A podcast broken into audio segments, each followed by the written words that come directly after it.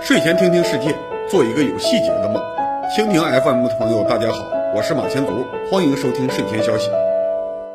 大家好，二零二一年十二月十四日星期二，欢迎收看三百六十六期睡前消息，请静静介绍新闻。上周最让人纠结的新闻是反映拐卖儿童的电影《亲爱的》有了现实结局。电影原型孙海洋在十四年后找到了儿子孙卓。十二月七日，孙海洋带着十八岁的亲生儿子回到湖北老家。但是孙海洋也表示，最终还是会尊重孩子的意见，让孩子回到山东的养父母家里读书，因为孩子对拐卖之前的生活没有记忆，而且养父母家庭对他也不错，孩子对自己的收养家庭也很有感情，贸然打断他的生活，对双方都没有好处。案件确认之后，当年花钱买孩子的养父母已经被捕，然后取保候审。被拐卖的孙卓表示，如果养父母因此被判刑，他会生气。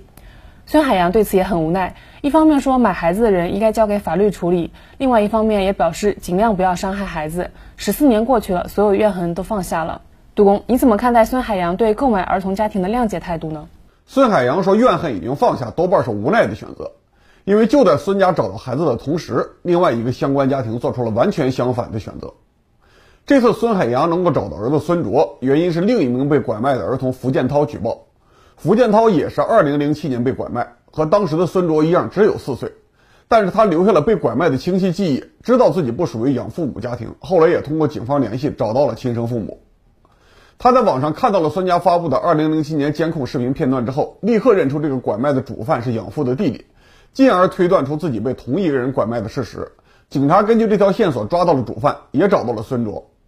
现在，福建涛和亲生父母已经达成了共识，不会对养父母家庭出具任何谅解文件，一切要按照法律处理。而孙海洋的一个朋友，一起寻找过被拐卖的孩子，一起拍过电影的朋友杜小华，也刚刚公开对人贩子和买家喊话：不要以后和我们说你们养育有多辛苦，你们的幸福是建立在我们的痛苦之上。从这两个身边的案例来看，我相信孙海洋绝对不想谅解买走自己儿子的家庭，没有买卖就没有伤害，这句话用在他身上最合适不过。但是孙海洋也不得不谅解，因为他熟悉的另外一个拐卖受害家庭，曾经因为类似的问题闹出更深的矛盾。根据红星新闻报道，这户人家叫桂红正，四川人，和孙海洋一起组织了寻亲活动，而且比孙海洋幸运，两年之前就把拐卖到广东的孩子找回来了。但是分离十年之后，十三岁的孩子和养父母之间关系密切，和亲生父母完全没有感情，必须由养父母送到四川，才勉强回到了自己的原生家庭。之后的几个月，儿子一直闷闷不乐，几乎不和父母说话，也不上学，只是把自己关在房间里，用电话和养父母沟通。矛盾激化的时候，儿子甚至直接抱怨说：“你害我没有家了。”最后无奈，桂红正只能送自己的儿子回广东。之后想给儿子打个电话都很难，估计长大以后也不会有亲情了。按照他自己的说法，这是第二次失去了孩子。孙海洋也知道这个故事，显然担心自己家发生类似的问题。担心按照法律追究责任会影响儿子的生活，所以宁愿和养父母家庭和解，至少给自己的子女一个安稳的学习环境，以后还有可能和亲生孩子保持一定的联系，这是他能做出的最不坏的选择。我相信大多数观众对这个结果都是不满意的，受害的家庭反而要替犯罪的家庭考虑，做出违心的谅解。杜工，你认为应该如何避免类似事件呢？首先，我注意到被迫谅解的孙海洋和桂红正都生活在内地省份，而他们的孩子都被拐卖到了沿海城市。拒绝谅解的福建涛，恰恰是从深圳的南山区被拐卖到了山东。对于未成年人来说，家庭环境和教育环境的差异，也许不是他们做选择的决定性因素，但肯定是重要因素。只要未成年人换个家庭会对自己的前途造成决定性的影响，最终的选择就必然和伦理和公序良俗产生一定的差异。所以，富裕的犯罪家庭可以凭借自己的经济和社会地位逃脱惩罚，甚至对受害者家庭做出进一步的伤害。这就是阶级矛盾的特殊表现形式，提醒我们阶级斗争无所不在。其实我们大多数媒体也认识到这个规律了，只是还想尽量在故事里留下一点温情，不愿意把话说得太直白。比如说，遇到了那些从富裕家庭被拐卖到偏远地区的案例，媒体报道的时候往往会强调孩子被偷走了人生，而一旦情况反过来，媒体就会尽量避开孩子做选择的话题，只说被偷走孩子的父母承受了代价。周星驰的老电影《百变星君》就描述了一个类似的场景。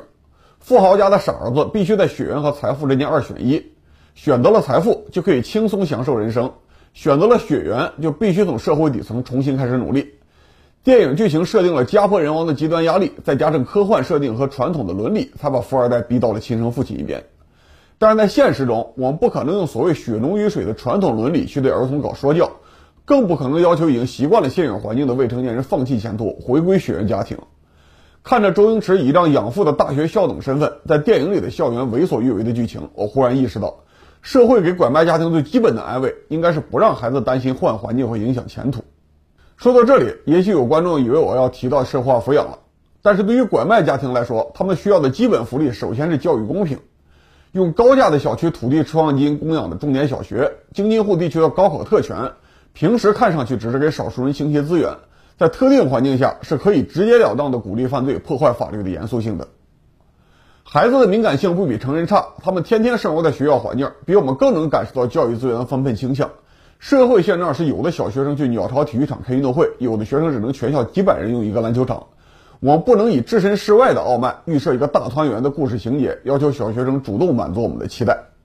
所以，借着这个机会，我再次建议，公立学校应该大幅度增加投资，增加人手，尽快拉平地域和学校之间的差异，给所有养育压力大的家庭提供寄宿服务和足够的生活老师。如果国家觉得投资太多，家事难度太大了，不愿意干，各个阶层的家庭也不会省下这笔财富的，而是会在无序的内卷中把这些钱浪费掉。我身边的现状是，周末学校的操场和教室都空着，而大多数孩子需要花钱去上各种高价培训班，才能和同龄人有一起娱乐的机会。而这些培训班的学费又有很高比例拿去交房租了，这种肉眼可见的巨大资源浪费，我们都能忍了。再加一点钱建设高水平公立教育，起码不是更坏的选择。当然，拉平教育资源也解决不了孩子和养父母感情更深厚，不愿意亲生父母彻底追究买家责任的问题。亲生父母如果在谅解书上签字，对不起自己的苦难；但如果不签字，亲生子女就会产生怨气甚至仇恨，认为亲生父母不体谅自己。这个两难选择的根本原因是我们赋予了受害家庭选择权。现在的刑事案件谅解流程是《刑事诉讼法》二百八十八条的二百九十条规定的，其中第二百八十八条规定了哪些案件可以适用和解程序，第二百八十九条规定了和解之后的司法流程，第二百九十条说和解之后，法院、检察院可以考虑从宽处理，甚至不起诉。之所以刑事诉讼允许和解，首先是国家希望民间能够自行化解一些不太严重的矛盾。冤家宜解不宜结。其次，我们希望犯罪者能够自愿多拿出一些超出法律规定的补偿，安慰受害家庭。对于车祸、临时起意的斗殴或者纯粹经济性的犯罪，这些谅解制度是有一定正面意义的。但是对于拐卖儿童案件来说，这些前提基本都不成立。买卖人口是严重的犯罪，而且额外的经济补偿也很难解决丢失子女的精神冲击。就算买家愿意在法律之外多出钱补偿，受害家庭拿到钱。心里总觉得这是卖孩子拿的钱，考虑到自己子女的生活，他们还未必肯要钱。前面提到那个把儿子找回来又送回去的桂红正，就主动给儿子的养父送了一万多的补偿，希望他对孩子再好一点。所以在拐卖儿童案件上，给受害者家庭谅解或者不谅解的选择权，不是给他们自由，而是给他们制造额外的精神负担。我们应该修改刑事诉讼法二百八十八条，直接禁止买卖人口的犯罪者得到谅解。就算受害家庭再表示宽恕，也不能改变他们坐牢的结果。在这个前提下，那些受害的父母面对亲生子女反而可以更坦然。就算不能让孩子回到身边，起码也降低了重建一部分亲子关系的难度。刑事惩罚不能放松，那杜哥，你对这些人口买家的经济处罚有什么建议呢？当前的社会，买学区房需要花钱，购买额外的教育需要花钱。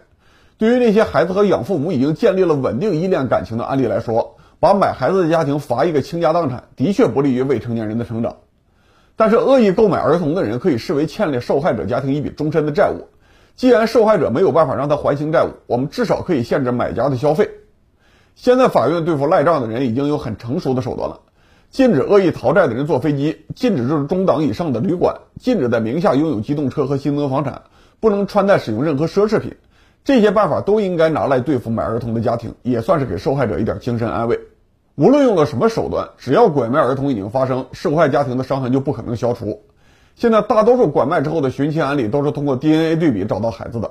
以后也许可以在办出生证的时候，给所有的婴儿留下完整的 DNA 样本，不定期去抽查学龄儿童做检验，和户口本上的父母做比对。这样一方面是预防犯罪，另外一方面也可以避免到输血和需要器官移植的时候才发现当初弄错了孩子。二十一世纪的中国不能再增加新的家庭悲剧了。十二月六日，网上流传一段涉嫌违规的执法视频。南通市海门区一批穿着黑色制服的人员在街头强行拿走一位老人的甘蔗。视频引发舆情之后，当地政府一方面声称视频被剪辑配音，不能反映事件的全貌；另外一方面也对老人道歉，处罚了相关干部。十二月八日，同一条街上的另外一位老人被夺走甘蔗的视频也被传到网上。网民同时发现啊，这些执法人员并不是政府公务员，也不是雇员，而是企业员工，属于静海市容外包公司。这家公司雇佣了一百六十九个人，过去几年在海门市中标了多个政府采购项目，都是替村镇或者开发区维护市容的，年营业额达到两千三百万元。杜工，你怎么看待这种执法模式呢？我们先看南通市海门区政府处理当事人的文件。被处理最严重的两个人都是三星镇综合执法局的工作人员，一个开除，一个记大过。综合执法局这个机构是最近十几年出现的，所有的法律依据都来自于住建部的文件《城市管理执法办法》，最新一版的文件来自于二零一七年。这个文件很长，但是我在整个文件里搜索“镇”字只出现了一次，就是总则的第二条：城市县人民政府所在地镇建成区内的城市管理执法活动以及执法监督活动适用于本办法。换句话说，如果是县里边一个镇设综合执法局，按照城市标准管理街头小贩，这个镇必须是县城。而海门区在一九九四年之前就是县，二零二零年之前是县级市。市政府在海门街道，并不在这个三星镇。这个三星镇的综合执法局必须按照过去一年的区级建制设立，才能够有合法性。但是我们再往下看文件，第五条规定，城市县人民政府城市管理执法主管部门负责本行政区域内的城市管理执法工作。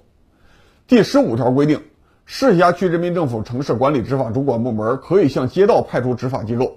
直辖市、社区的市人民政府城市管理执法主管部门可以向市辖区或者街道派出执法机构。派出机构以设立该派出机构的城市管理执法主管部门的名义，在所辖区域范围内履行城市管理执法职责。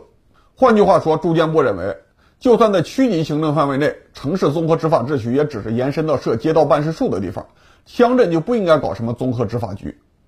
但是从海门区的经济和社会现状来看，这个执法局似乎又应该设。海门市就在长江北岸，紧靠着上海，甚至一部分土地已经延伸到崇明岛上了，发展经济的地理条件非常好。虽然它只有一千平方公里的面积，但是人口有一百万，去年 GDP 一千四百多亿，人均两万多美元。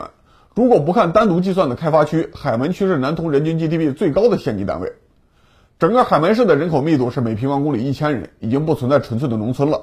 这次出事的三星镇地理位置在南通市区和过去的海门县城之间，面积一百平方公里，本地人口九点二万，再加上外来打工人口，肯定不止十万。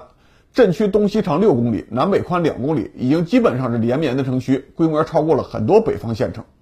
我在网上找到了三星镇政府的工作报告，里面提到，全镇的工业销售额一百零三亿，镇级一般预算收入三点四六亿，去年改造污水管道的钱就花了一点六亿。静静帮我读一下工作报告的成建总结部分。在城市建设方面，受制于重大基础设施的不确定性，全镇城市建设推进步伐缓慢。在文化建设方面，全镇外来人员子女多，教师数量、质量、教育硬件设施等资源紧缺，缺乏有代表的叠石桥文化符号，整体文化氛围有待提升。在生态环境方面，交通拥堵未能得到根本性解决，核心区黑臭水体、面源污染、市容环境等问题没有得到彻底整治。静静再帮我读一下三星镇今年的发展目标。加强城市管理，借助互联网优势，在市场管理、市容整洁和交通畅通等方面挖掘城市痛点，着力解决群众关心的城市乱象问题，做好市场周边环境、户外广告和垃圾收购点整治，推进共享单车项目落地，缓解道路交通行驶压力，大力运用互联网加智慧城市管理方式，